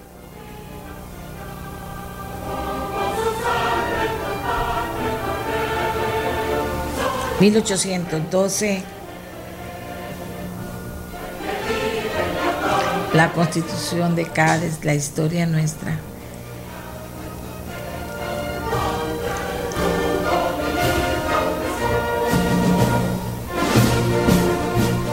Y llegamos a 1821. Qué bonito está este trabajo, qué bonito que está este trabajo, de verdad. En ameliarueda.com usted puede ver este video, lo puede entender mejor. A mí me ha costado, pues, por, por la rapidez, poderlos comunicar con palabras, pero ahí está el video. Los que tuvieron la oportunidad de verlo, ya sea a través de Facebook o ya sea a Facebook Live en vivo o ya sea a través de la tele, pues fue una oportunidad bien especial. Y fíjense que en relación al programa especial de Bicentenario que hicimos eh, el 15 de diciembre de 1821, el día de ayer, muchísima gente nos ha hablado, muchísima gente se ha sentido identificada con lo que cada uno de nuestros invitados aportó en relación al Bicentenario, ¿verdad? De verdad que muchas gracias. Ahí está, es un documento, ahí estará a disposición y disponibilidad de ustedes. En el podcast estará también todo su contenido. Eh, en fin, que tratamos de honrar a la patria de esta manera. Bien, eh, les decía que eh, en relación al, bicentenario hay de todo, hay preocupaciones, hay reflexiones muy importantes, hay reflexiones que aunque sean cortas, eh, le llegan a uno. Yo diría que, surge el orgullo de cosas buenas que hemos tenido, la tristeza de poder perder algunas de esas cosas, el momento de crisis que estamos viviendo, que no se vea como que no está pasando nada, porque sí están pasando cosas importantes en este país. Y en la medida en que valoremos qué es lo que hay que hacer, no nos van a dar a tolillo con el dedo, no nos van a decir, vean qué bonito que está todo, qué lindo, y vea qué vestido más perfecto, y vea qué corbata más cara, y todas esas cosas que ve uno. No. Aquí están pasando cosas. A la patria hay que celebrarla en sus 200 años. Yo digo que sí. Pero la mayor, la mayor celebración es el compromiso y la acción para poder incidir en las cosas que no están bien. Una de esas cosas, el enorme desempleo en este país. Eh, eh, y si no hay reactivación económica, no se reactiva el empleo. Eso está ahí, encima de nosotros. ¿Verdad? Sin duda alguna. A mí me parece que el tema del manejo de la pandemia también no puede ser posible, y en esto me llama la atención a ustedes, viene un demógrafo, un científico, nos analiza lo que está pasando, puedo llamar a dos, tres o cuatro, y nos dice por qué no están las los números reales. Y acabamos de oír en la presidencia una información que no, que no es la misma. Entonces, ¿qué está pasando? Entonces, vamos a entrar en un juego que no le hace daño a ningún país democrático, no, más a Costa Rica. De que dicen, entonces, ¿quién dice verdad? Dice verdad la conferencia de prensa de la presidencia, dicen verdad, los estudiosos dicen verdad, los números que se manejan en la Universidad de Costa Rica dicen verdad, ¿por qué no nos quieren dar los, los datos? Bueno, ese es uno de los temas. Ahora vamos a ir con otro tema que tenemos preparado para ustedes. Más, óiganme, tengo que tocar ese tema, para que no se crea que no le doy importancia. Todo el tema del ambiente, todo el tema de la sostenibilidad, todo el tema del negocio verde, de la industria, de la empresa verde, todo tema del balance ecológico, todo tema del cambio climático, todo el tema del compromiso o no compromiso de los pueblos con la vida en el planeta es tema nuestro desde que nacimos hace 25 años. Es un tema nuestro y en el caso de hoy es un tema que compartimos con profundo dolor para aquellas personas que no se dieron cuenta y las que lo vieron y dijeron qué está pasando en el planeta, pues vamos a tener dos especialistas que nos ayuden con la interpretación de lo que pasó. ¿De qué estoy hablando? Más de 1.400 delfines murieron en una jornada de caza tradicional en las Islas Feroe. El gobierno local de las Islas Feroe defendió la muerte de más de 1.400 delfines en un solo día de caza tradicional, pese al malestar que suscita incluso en este archipiélago nórdico del norte del planeta. No hay duda que la caza de cetáceos en la isla Feroe es un espectáculo dramático para aquellos poco acostumbrados a cazar y a matar mamíferos. Sin embargo, estas cacerías están bien organizadas y totalmente reguladas, dijeron portavoces del gobierno. Estamos hablando de algo que conmovió a la humanidad y no es posible que a estas alturas en que hemos estado ya totalmente identificados, porque hay que decirlo, identificados con los animales, cosa que hace algunos años podía pasar de que a mí que me importa y que maten lo que maten, donde sea que lo maten, no. Y la tecnología, gracias a Dios, nos trae eso para que nos golpee. A mí me golpeó. Eh, a mí me mandaron a decir, mira, qué barbarie, qué barbarie, sí, qué barbarie, cómo hicieron eso. Ellos se defienden y dicen, no, ¿cómo? Eso no. Vean ustedes, esos rojos que se ven ahí en el fondo de esas fotografías, eso es sangre de los, de los cetáceos, de los delfines. Entonces pensé que sería una forma importante hablar con quienes conocen del tema, a ver cómo justifican o no, no sé, que existan estas prácticas a esta altura. ¿Cuál es su punto de vista sobre eso? Eh, tengo a Damián Martínez Fernández. biólogo marino, especialista en manejo de vida silvestre y conservación marina, director de conservación y política pública de la Federación Costarricense de Pesca, y a Javier Rodríguez Fonseca, director ejecutivo de Promar y miembro del Comité Científico de la Comisión Ballenera Internacional, especialista en cetáceos.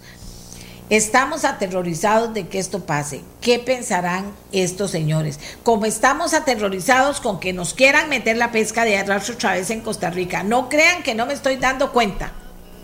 Y no me crean que tienen que estar ahí los nombres de los diputados y diputadas que quieren hacer eso, porque eso no puede ser de recibo. Pero en fin, nos vamos otra vez a Dinamarca. Don Damián Martínez y don Javier Rodríguez nos van a acompañar. Si usted me, si usted me ayuda primero, don Javier, usted es especialista en cetáceos y es de la Comisión Ballenera Internacional. Cuénteme primero que todo qué es Promar, que es director ejecutivo de Promar, y luego qué le parecen a ustedes, a usted estas prácticas como la que hemos visto con un mar bañado de sangre y a estos pobres animales agonizar. Comienzo con don Javier. Buenos días. Buenos días, doña Amelia. ¿Se escucha bien? Sí. Don Javier.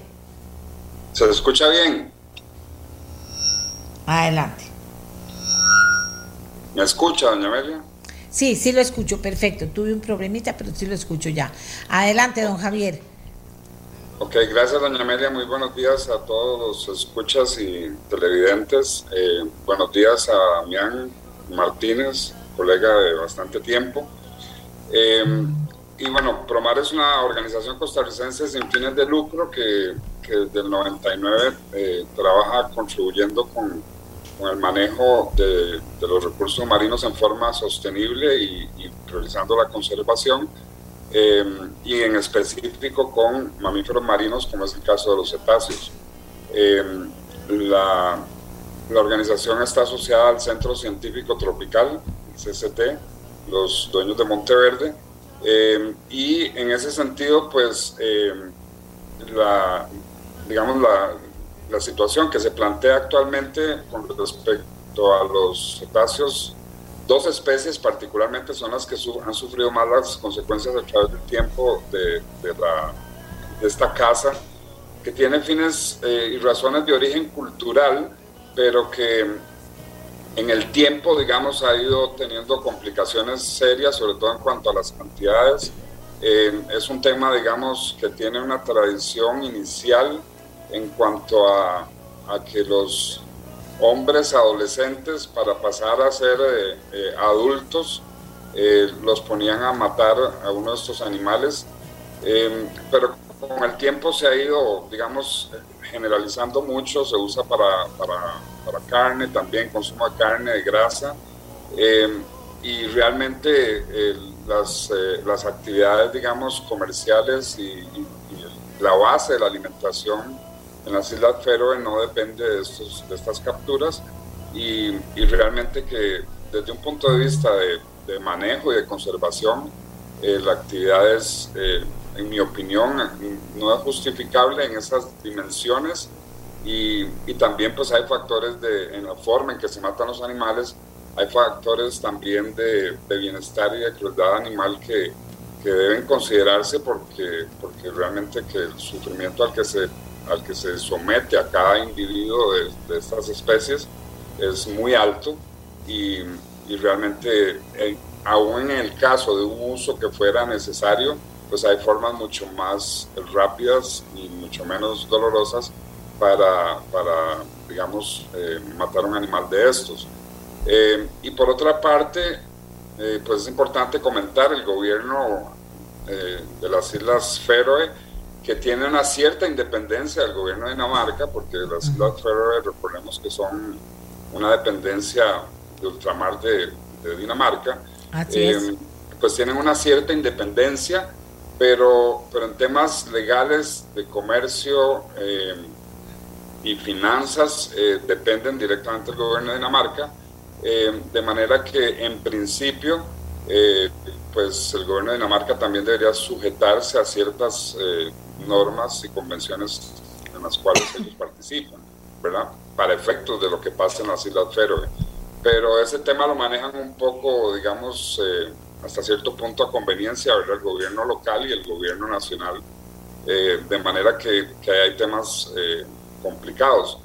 Y, como parte de esta introducción, yo creo que sería importante mencionar que, que también hay una, una situación muy complicada en el tema de salud pública porque sobre todo la ballena piloto en este último caso, eh, pues de este año, se trata de, de, la especie que menos capturan, pero en esta ocasión eh, fue la, la, esa gran dimensión de, la matanza de 1.400 delfines de costados blancos del Atlántico, que, que realmente no es la más común, pero en el caso de la ballena piloto ya se ha demostrado ampliamente los altos niveles de contaminación por mercurio en la sangre y en la, grasa y en la carne de estos, de estos cetáceos y, y, ya se han detectado también incluso casos de mortalidad en, la población de las Islas Feroe por este tema.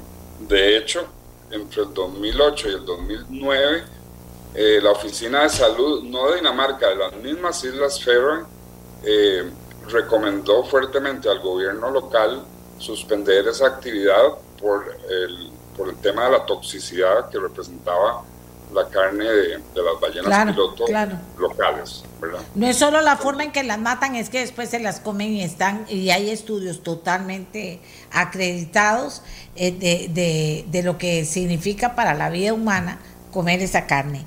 Eh, vamos a ir con nuestro siguiente invitado. ¿Qué, ¿Qué piensan ustedes? en cuanto a conservación de lo que está pasando en Dinamarca, porque vamos a aterrizar después a lo que está pasando en Costa Rica, porque la pesca de arrastre, sea con los animalitos más pequeños del mar, no significa para nada y en ningún momento que no es igual de sangrienta y de espantosa.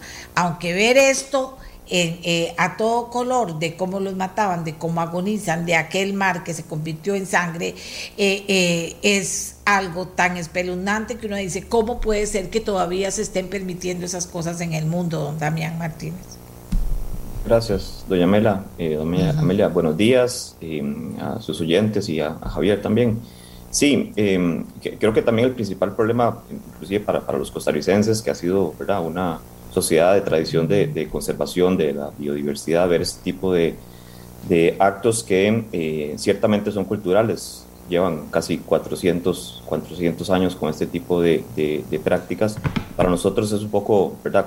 complicado tratar de, digerir este tipo de, actividades, más que en el país se genera este, muchísimo dinero eh, y las economías locales costeras este, viven más bien del avistamiento de ballenas y delfines. Pero en este caso eh, eh, de las Islas Feroe, eh, no, solamente pasa por, por un acto de, bienestar animal, hay un valor intrínseco de los animales como, como tal que no se está pues, valorando, hay un impacto también sobre las poblaciones, porque ciertamente, como dice Javier, en este caso es el delfín de, de Blanco Blanco, pero también pasa con los, los delfines calderones de, de aleta larga, eh, no solamente viven alrededor de las islas, o no solamente viven en Dinamarca, ¿verdad? Viven en todo el Atlántico Norte, desde, el Mediterráneo hasta casi el, circular, el, círculo polar eh, ártico. Entonces, eh, es, un tema de, que es un recurso que en este caso ellos lo, lo quieren extraer y desde hace muchísimo tiempo y se pueden ver afectadas, digamos, estas, estas poblaciones. Y a ver, el tema de este viene desde, vamos a ver, recuerdo que en, más o menos en los, en los 70 con toda esta con todo este movimiento pro de, delfines que ocurrió en Estados Unidos por las matanzas de, delfines por barcos cerqueros en el Pacífico Este tropical, hubo un movimiento muy fuerte y en los 80s eh, Greenpeace y Paul Watson estuvieron muy de lleno metidos. Eso fue un pico muy importante de, de, presión de los ambientalistas para que este tipo de actividades este, no se diera.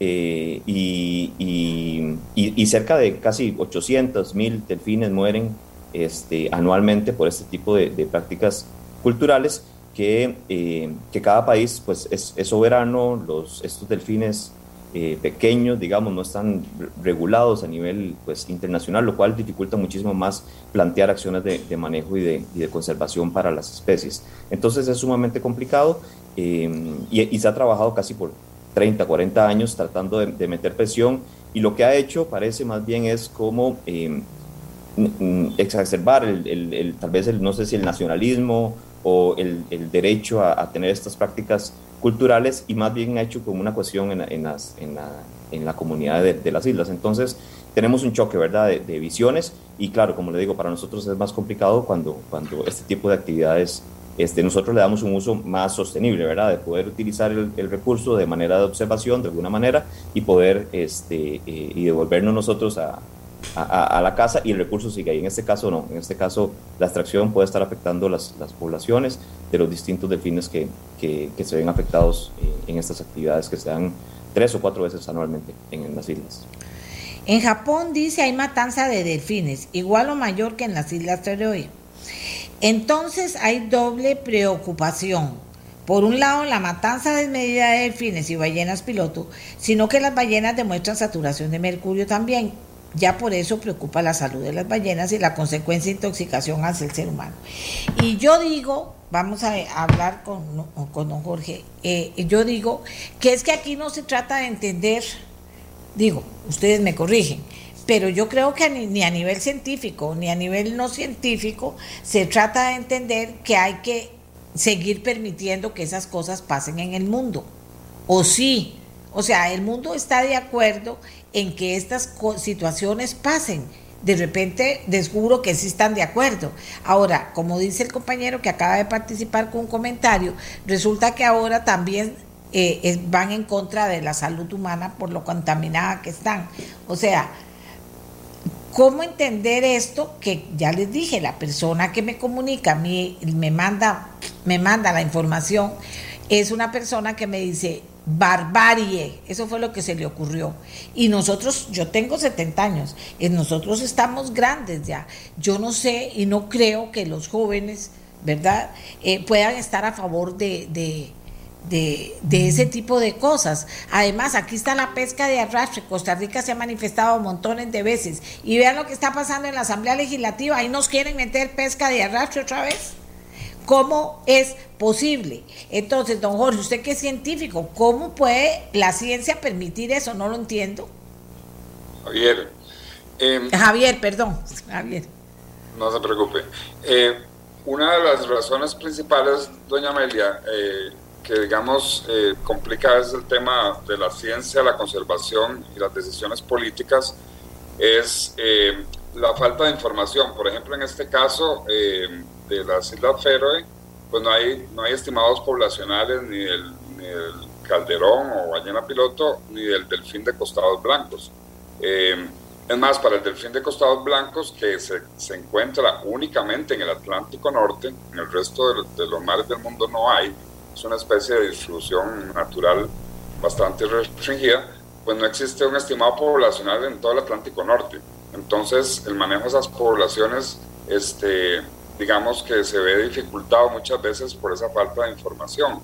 Ciertamente que hasta la ONU eh, plantea claramente el principio precautorio, ¿verdad? De que si no hay información científica disponible, pues hay que tomar medidas que tiendan a favorecer eh, el recurso natural por su valor intrínseco, como mencionaba eh, Damián, y porque también es un, valor importante para los seres humanos que hay que preservar para el futuro también. Eh, entonces, desde ese punto de vista, a veces eso es una dificultad. El otro tema, pues, pasa por, por el tema, digamos, esa, esa disyuntiva frecuente o esa digamos, separación que hay entre sociedad civil y gobierno, en el sentido de que, de que muchas veces pues hay diferencias de opinión. En, Dinamarca muchas ONGs se, han opuesto a esta situación, eh, pero los gobiernos son los que toman las decisiones y, de alguna forma pues tienen justificaciones. Eh, en este caso particular eh, no parecen válidas la mayoría pero tampoco han, propiciado ni promovido estimar el tamaño población de la ballena piloto del delfín de costados eh, blancos en sus aguas territoriales. Y eso sí deberían promoverlo para por lo menos poder decir que no están afectando las poblaciones. Evidentemente cuando uno ve eso, pues sí, la, la, palabra barbarie desajusta, ¿verdad? Es, es una, una cosa que, realmente no solo impacta mucho visualmente, sino que uno dice son 1.400 animales. ¿Realmente se necesitan eh, o hay una urgencia para que se haga una matanza de esa magnitud? Yo creo que la, la, realidad dice que no. Pero, pero la, toma de decisiones, doña Amelia, es la que a veces complica mucho porque o los gobiernos no tienen, como en este caso, por lo menos no tienen buena disposición a trabajar el tema en, en una forma más seria y responsable, eh, y por otro lado, porque también hay veces que falta información científica que es, que es clave, ¿verdad? Aquí yo iba a introducir varias cosas. Bueno, lo de la pesca de arrastre, pero es que ahora que hablan ustedes, eh, eh, como tres señoras me mandan a hablar del tema y lo voy a introducir también. En África se le corta el clítoris a las niñas con una navajilla. Es una tradición cultural, dicen, bestial, por supuesto. Hace décadas la civilización occidental está tratando de eliminar la práctica. Qué horror. Vean cómo está el mundo y vean cómo no podemos mover cosas que, que no tienen lógica, que no nos engrandecen, sino que nos empequeñecen y que uno dice, gobiernos como, como estos no puedan cambiar la historia y, llegar a esto. Eh, vamos a ver, el, el señor de conservación que, que, nos acompaña, don Damián, don Damián, eh, eso no afecta la, la, conservación de la vida en el mar, eso no afecta, eh, bueno, a la especie en sí, y ya tendría que tener aquí un psiquiatra que me diga la salud mental de las personas que pueden estar practicando y viendo esas cosas. Pero ¿qué pasa con la conservación? Que hagan, eh, que, que, haya estas prácticas. Aquí en Costa Rica está la pesca de arrastre, que no sé si usted sabe, que la forma en que se ha venido haciendo eso aquí en Costa Rica, con sus altibajos, ha demostrado cómo se termina dañando la vida marina.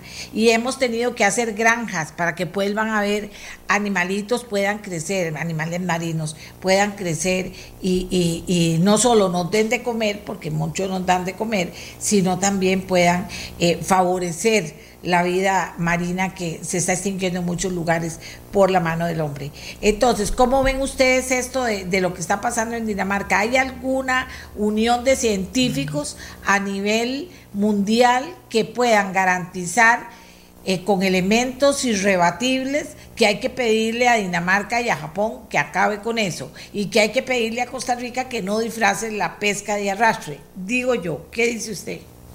Gracias, doña Amelia. Sí, a mí me parece muy importante, digamos, este tipo de, prácticas que, a ver, no solo ocurre en estas islas, ¿verdad? A lo largo del, planeta son varios lugares donde ocurren, en el Caribe, en el, sureste asiático, eh, comunidades del norte de Estados Unidos y, de Canadá. Y, a ver, no hay que ir tan lejos, ¿verdad? Costa Rica es un, por ejemplo, es un país eh, en donde tiene protegidas a las ballenas y los delfines eh, por un artículo de la ley de pesca, hay dos decretos, hay un decreto que declara la zona, eh, la, zona económica exclusiva del país como santuario de delfines de ballenas, hay un decreto que regula este tipo de actividades, por eso digo, no hay que ir tan largo, y aún así, aún así, esos delfines se ven afectados por prácticas de, de pesca no tan sostenibles como la de cerco, le digo, en donde eh, hace mm, a principios de año salió un artículo científico de una revista de la Universidad de Costa Rica, en donde dice que el 85% de los lances que se hace para hacer pesca eh, de cerco sobre atún se hace sobre delfines. Entonces hay un impacto directo sobre, sobre nuestros delfines como país, en donde, como le dije al inicio, tenemos una tradición de, de conservación y tenemos eh, reglamentos fuertes que, que, los protegen, pero esos mismos delfines, nuestros delfines, no hay que ir a, Dinamarca, se, ve, se están viendo afectados porque la pesca de delfín, hay una relación entre los atunes grandes y los delfines que nadan juntos, los delfines, al ser mamíferos, necesitan respirar, salen a la superficie y claro, es más fácil verlos desde la superficie y en el momento que se ven grandes manadas de delfines, pues se tiran las redes y se hace como un cerco y sacan pues delfines y atunes. Los delfines eh, en los 70s, 80s, una vez más, eh, eh, murieron. Hay números de 5 o 6 millones de delfines muertos en todo el Pacífico Este tropical. se han reducido las mortalidades, pero hay un efecto sobre las poblaciones. Los, los delfines son, los grupos son muy sociales, muy, tienen una cohesión muy alta. Entonces, qué sé yo, dejar perdida una cría o la familia de delfines, se ve, hay un, y ese es el valor intrínseco que, que, este tipo de actividades no le está permitiendo. Y de hecho, entonces, este, ahí está esa actividad. Y a pesar de toda nuestra regulación que existe en, en el país, hoy día se permite, se permite como, como si nada que se puedan tirar estas redes, eh, se puedan pescar sobre delfines. Eh, hoy día no sabemos cuántos se mueren, los datos para Costa Rica no existen, no los manejan porque Costa Rica no tiene una flota tunera, entonces los datos no los tenemos nosotros, los, tienen los barcos extranjeros a sacar este, este atún con impacto de delfines y no tenemos esos, esos datos. Hoy mismo usted hablaba también de un, bueno, hoy se iba a discutir, bueno, creo que se va a discutir el tema de la pesca de arrastre, pero también hay un proyecto de ley que pretende ampliar las zonas de protección para delfines y otras especies, eh, porque no solamente delfines, ocurren tortugas, pez vela, etcétera, que se ven impactadas. Y más bien hay, ciertos intereses de reducir estas zonas, de estas zonas de protección. Entonces, como le digo, no hay que ir muy largo, las afectaciones sobre las poblaciones se pueden dar. Es muy problemático, como dice Javier, que no hayan datos científicos, no se pueden tomar datos, eh, decisiones basadas en, en, ciencia. Y, y, claro, donde hay ríos revueltos es mucho más fácil para las autoridades, este, ¿verdad? De, cualquier país, hablo en general, de, de poder este, seguir con algunas actividades eh, que se tienen. Pero yo creo, que lo importante es este, que se puedan generar datos, hacer presión, que se puedan generar datos para estimar si ellos van a seguir, son un pueblo soberano, puedan seguir con, con estas actividades, pero bueno, debe haber algún tipo de, de, regulación. Pero creo que no hay que ir muy largo. Creo que en el país hay muchas, muchas acciones que se pueden hacer y, y se puede promover este, la sostenibilidad de las actividades para las comunidades costeras. Ay, don Javier, ¿cómo hacemos? No, yo no puedo creer y no puedo creer que los... Aquí me están regañando a todos los diputados. Dicen que para Oliver Abarca está apoyando. ¿Qué estará apoyando? No sé. No voy a llamar porque siempre lo pongo en el programa, la verdad. Pero voy a averiguarme, porque eh, el tema de la pesca de arrastre, eso debería quedar. Vea todo lo que nos dicen los científicos. No conocemos la vida marina y está siendo, don Javier, está siendo afectada la vida marina con la pesca de arrastre. O sea, ya se sabe, y para favorecer negocios, que eso es peor, y de extranjeros, que es recontra peor, y de gente que viene y, también se los roba y se los lleva. Eh, eh, don Javier, ¿cómo es que la comunidad científica no puede eh, incidir en eso si son los que más saben de esto que cualquier humano común y corriente? Son los que saben que esto crea un desbalance en, el, en la vida marina. Eh, aquí pasó y se probó, o sea, eh, eh, se muere la vida del mar, para decirlo de la mejor manera, no solo para darle comer a la gente, la vida del mar se muere y se está tratando hasta con granjas de recuperar la vida marina. ¿Cómo esto no puede ser? Hablando de seguridad alimentaria o de lo que sea, ¿Cómo esto no puede ser un argumento para que la comunidad científica pueda incidir? Y estoy segura que lograría resultados, pero ¿usted cree que, que, se está incidiendo en esto o no? No sé, no entiendo cómo. Sí, doña Amelia, realmente hay veces que es difícil eh, entender cómo ocurren ciertas situaciones. Ya este proyecto de ley estaba vetado eh, y, realmente que, que, es como tratar de levantar un muerto, ¿verdad? Pero desgraciadamente... Eh, usted nos pregunta por, los científicos y, la, investigación científica, pero si usted se pone a ver, los que al final de cuentas tienen, como decimos aquí en Costa Rica, la sartén por el mango son los diputados o, o si no, pues el gobierno en, en, ciertas medidas. Y en este caso, pues los costarricenses todos asumimos que el veto presidencial iba a ser suficiente. De hecho, los principales promotores eh, del proyecto de ley de la para reactivar la pesca de arrastre se, se, desentendieron después del veto presidencial y por ahí se fueron o le pasaron la pelota a otros porque ahora hay otros que están intentando levantar eso de nuevo. Eh, yo creo que, como usted bien dijo, lo que ocurre en el fondo marino y en parte de la columna de agua también es una masacre eh, ecosistémica y biológica eh, de muchas especies, no, no de dos especies como en el caso de las Islas Feroe, sino de un montón de especies eh, marinas que además son vitales en, las redes alimenticias marinas. Entonces, si eso se impacta, se impacta todo el resto en, una gran medida y, realmente que, la pesca de arrastre es, eh, en ese sentido es, eh, es una agresión al medio marino en su, en su base ecológica más fundamental y es una agresión al futuro de los pobladores costeros de Costa Rica, porque lo que los diputados siguen queriendo engañar a la gente, los que promueven este proyecto, eh, aunque ya sea ya esa información se ha difundido mejor por dicha, pero es que la pesca de arrastre afecta al 80% de los pescadores artesanales. El 20%, que incluso es un poco menos probablemente, que se beneficia de la pesca de arrastre son los que trabajan para el sector industrial, pero son una minoría y hay que buscarles soluciones, por supuesto, y, y apoyarlos en lo que se necesite mientras no se pueda hacer la pesca de arrastre.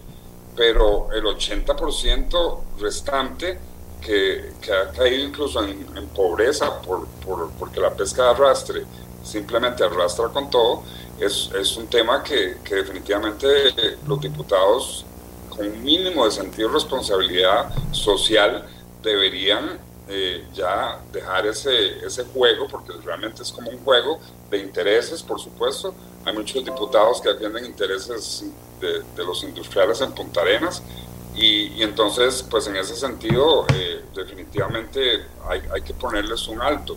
Ah, hay, un grado, hay un cierto grado de confianza, doña Amelia, de que ese proyecto de ley no, de nuevo no pasaría ahora en la Asamblea, pero, pero creo que hay que mantenerse atentos y, presionar ahí a, nivel de la Asamblea porque, porque en cualquier momento puede pasar ¿verdad? que se, se vuelve la tortilla, como decimos, y que puede ocurrir con frecuencia en la Asamblea pero, pero definitivamente es, si, si realmente queremos pensar responsablemente en el futuro cercano, mediano y lejano de, de nuestros pobladores costeros y del, y del, bienestar y buena salud de nuestros mares, eh, para efectos incluso de seguridad alimentaria, como usted bien dice, eh, este proyecto no puede, no puede pasar. Es que ya ahora vamos a matar la vida marina, es que así es. Vea, dicen aquí, afecta la vida marina, pero directamente afecta, afecta a la vida humana, que dependemos de todo el entorno natural. Indirectamente están afectando negativamente a la vida humana. Vean, yo sí creo que en estas cosas, Costa Rica, deberíamos ser más valientes que no lo somos. Aquí tenemos una doble forma de, de actuar, ¿verdad? Entonces uno dice, Jamás estoy en contra de la pesca de arrastre porque arrastra con todo, como dice este científico arrastra con todo. Entonces, la persona o el partido político que se identifique con pesca de arrastre o la quiera meter disimulada, va a hacer eso con la vida marina, no le importa. No le importa. ¿Cómo usted va a votar por gente que haga eso? O sea, ¿somos o no somos Costa Rica? ¿Somos o no somos? Y somos.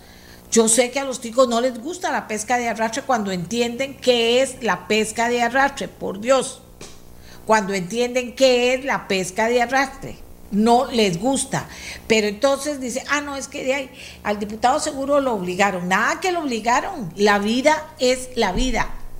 Y la vida marina es la vida marina. Y hay vida y se está acabando. Por eso aquí hemos traído montones de veces a los pescadores que se han quedado sin trabajo, a las instituciones que los han formado para que se hagan granjas en el mar y se vuelva a llenar de vida el mar porque está depredado porque la, por la pesca de arrastre. Ahora imagínate los delfines o los no delfines y la tradición y Dinamarca. Va a ver que Dinamarca, esto que está pasando hoy, está pasando casi en todos los países. Y que esas voces de repudio a esa barbarie los van a hacer pensar y razonar en qué sentido tiene esto. Los japoneses también. Y los lugares en que esto pase. Les llegó el momento, es parte a los que les llegó el momento. Además, una vida marina depredada necesita de muchos animales. No podemos eh, permitir que alguien se dé los lujos de, eh, de hacer lo que le dé la gana con la vida del mar. O sea, eso no es de recibo. Eso no es de recibo, punto. Gracias a los dos señores que me ayudaron, dos científicos, a poner en perspectiva el tema. Eso que pasa en Dinamarca no es que pase en Dinamarca y que pase en Japón y que pase en montones de lugares marinos. Eso no está bien. ¿Por qué? No es porque hay pobrecito, no. La vida marina la estamos depredando. Es el colmo. Nos pasamos ya en la vida terrestre, nos paseamos y estamos paseándonos en la vida marina. ¿Por qué? Porque no entiendo, no nos importa, no nos importa. Y yo sí me van a mandar la lista de los diputados que están aprobando, eh, eh, apoyando esto. Porque no vote no vote, no vote por el partido político que va contra la vida del mar, contra lo que sea, no vote por esa gente, porque lo, harán en el momento, si lo hacen ahora, lo harán en cualquier momento. Costa Rica, seamos valientes, seamos valientes y que no nos metan cuentos. Arrastra con todo, primero, segundo, se está depredando la, la vida en el mar. O sea, no lo podemos permitir punto, por la seguridad alimentaria, por la vibra de, lo que significa ese montón de sangre ahí. Eso es una vibra negativa para ellos y para el mundo. Tenemos que propiciar la vida marina porque además nos da de comer y dejar los negocios de lado, denunciar a los diputados que caen en esas trampas. Nos vamos hasta mañana. Ahí se queda Roberto Carlos, que hace años de años hablaba de esto. Este programa fue una producción de Radio Monumental.